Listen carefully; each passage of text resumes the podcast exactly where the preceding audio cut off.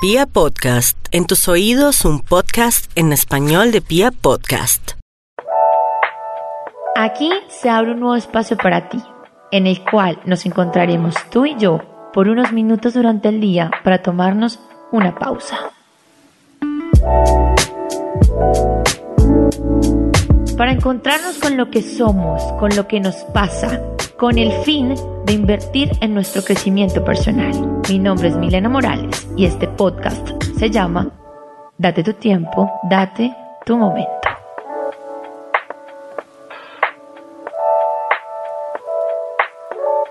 Hola, bienvenidos a un nuevo podcast y quiero saber cómo va este comienzo de nuevo año.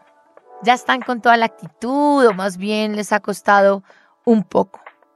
Hoy vamos a hablar de eso, cómo diseñar un 2020 con propósitos claros y con metas que podamos alcanzar y medir, en donde no nos sigamos fallando a nosotros y no nos sintamos mal por seguir postergando sueños, planes y muchas cosas más.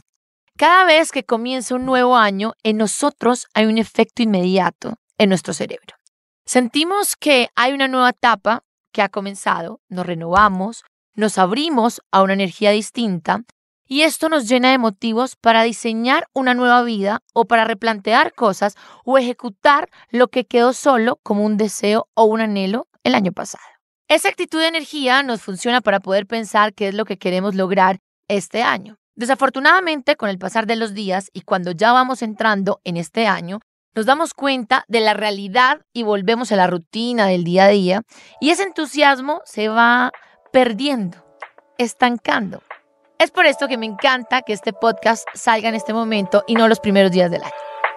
Esto con el fin de que volvamos a conectar con ese entusiasmo del inicio y nos tomemos un tiempo para diseñar lo que de verdad y de corazón queremos.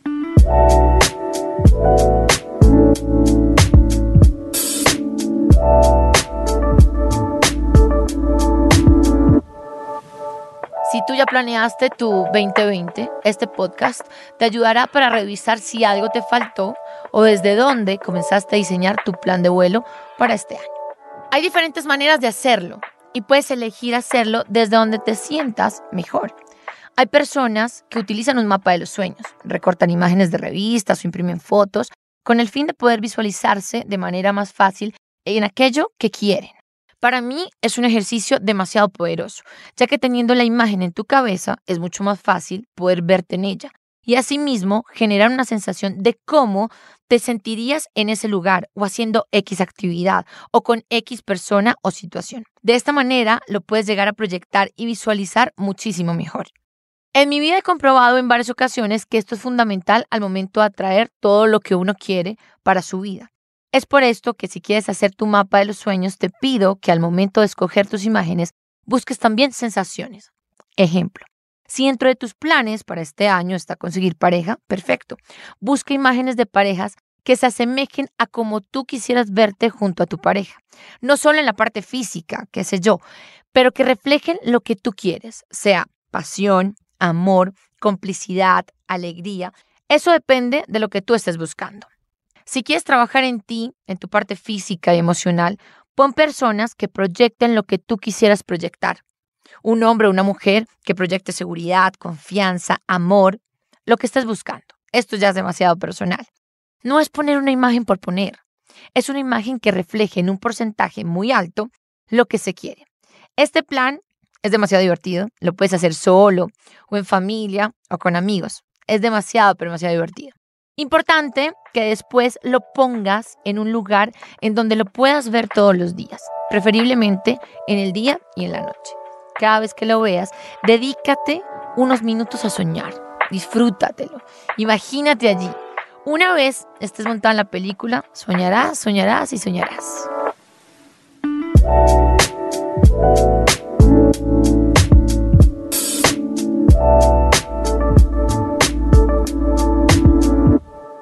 Porque cuando uno quiere algo de corazón, soñar resulta muy fácil. Fluye, fluye y fluye. También me ha pasado que he querido cosas en mi vida y cuando me imagino en ellas, siento como que la cabeza no me da, no fluye. Y con el tiempo entiendo por qué. Porque hay cosas y personas que definitivamente no eran para mí. Por otro lado, hay personas que prefieren escribir, puede ser a mano o computador. Si esta es la manera como lo prefieres, divídelo en el número de áreas de tu vida que quieres trabajar este año. Profesional, relación sentimental, financiera, salud, espiritual, hobbies, viajes, familia, los que quieras. Las nombras y las separas, como prefieras. Allí vas a escribir de la manera más clara y contundente lo que quieres. No es solo poner quiero un nuevo trabajo o quiero un novio, es quiero trabajar en X lugar porque quiero X cosa o quiero sentirme de determinada manera o porque quiero crecer profesionalmente o porque me gusta este trabajo. Paralelo a esto, escribes acciones que te lleven a poder lograrlo. Ponlo como tareas a un lado o acciones. Esto te llevará a tener un control de lo que has logrado y lo que no. Lo primordial es que este año no te incumplas más promesas. Ahora también, si quieres, puedes hacer los dos. Yo hice los dos, pienso que es un trabajo que queda mejor hecho, para que nada, nada quede por ahí volando y uno pueda tener un mejor control. Bueno, hasta el momento he venido hablando de dos opciones de cómo podrías plasmar tus intenciones para este 2020, pero ¿cómo diseñarlo? Aquí debes tener un tiempo de calidad contigo mismo, sin distracciones, en donde seas sincero respecto a lo que quieres lograr y manifestar este año. De verdad y con el corazón, ¿qué es lo que quieres? Pregúntatelo.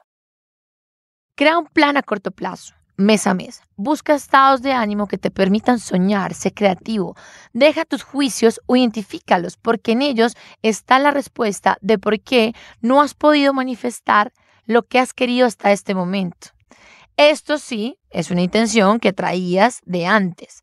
Mira si también la pusiste en tu año 2019 y piensa por qué no la materializaste. No te llenes de un montón de cosas. A veces tanta motivación hace que con el tiempo lleguemos a ser crueles con nosotros mismos al ver que no logramos todo lo que dijimos. Por eso, menos es más ser realista y busca cosas que sientas que sí te puedes comprometer a lograrlas. No hablo de ese realismo que te dice, no, ser realista que no lo puedes lograr. Eso es pesimismo, ¿ok? Cosas totalmente distintas. No te abrumes, identifica qué es eso que quieres de verdad. Segundo, ¿Qué hay a quién necesitas para lograrlo? Piensa en personas que podrían apoyarte o que pueden abrirte una puerta para lograrlo. Anota nombres, piensa en llamadas que tengas que hacer. Esto va a la acción es bueno que veas con qué cuentas en este momento, qué te puede servir de herramienta para poder generar acción. Nos aterra tocar puertas, alzar la mano y pedir ayuda, pero es peor no hacerlo. En ocasiones la respuesta nos puede llegar a sorprender gratamente. Así que planifica cómo podrías ejecutarlo. Tercero, aquello que estás queriendo te reta, te hace crecer como persona. Desde allí también puedes comenzar a diseñar eso que quieres es primordial que te saque de esa zona cómoda, que te haga mover, que te motive a ser una mejor versión de ti mismo o misma. Cuarto, esto es muy personal. A mí me gusta hacerlo, pero te lo comparto por si quieres añadirlo. Busca un título. ¿Cómo quisieras que se llamara este año en tu vida? Y busca que ese título sea una declaración. Y voy con un ejemplo para que me entiendas. Este año construiré todo desde la gratitud. Este año manifestaré el amor verdadero. El 2020 es un año de crecimiento personal. Crea un título que abarque ese algo que puedas manifestar en todas las áreas de tu vida en las que quieres trabajar. Después de tener esto, construyelo, plásmalo, guárdalo, dedícale tiempo o ponlo en un lugar especial para ti. Te pido por favor que no lo abandones. Va a ser tu guía de ruta y esta no se puede olvidar. Tenla cerca a ti. Sequeala constantemente, te repito, dedícale tiempo, tómate un vino, un café viéndola, visualiza, visualiza y sobre todas las cosas, ponlo en marcha. Manos a la obra.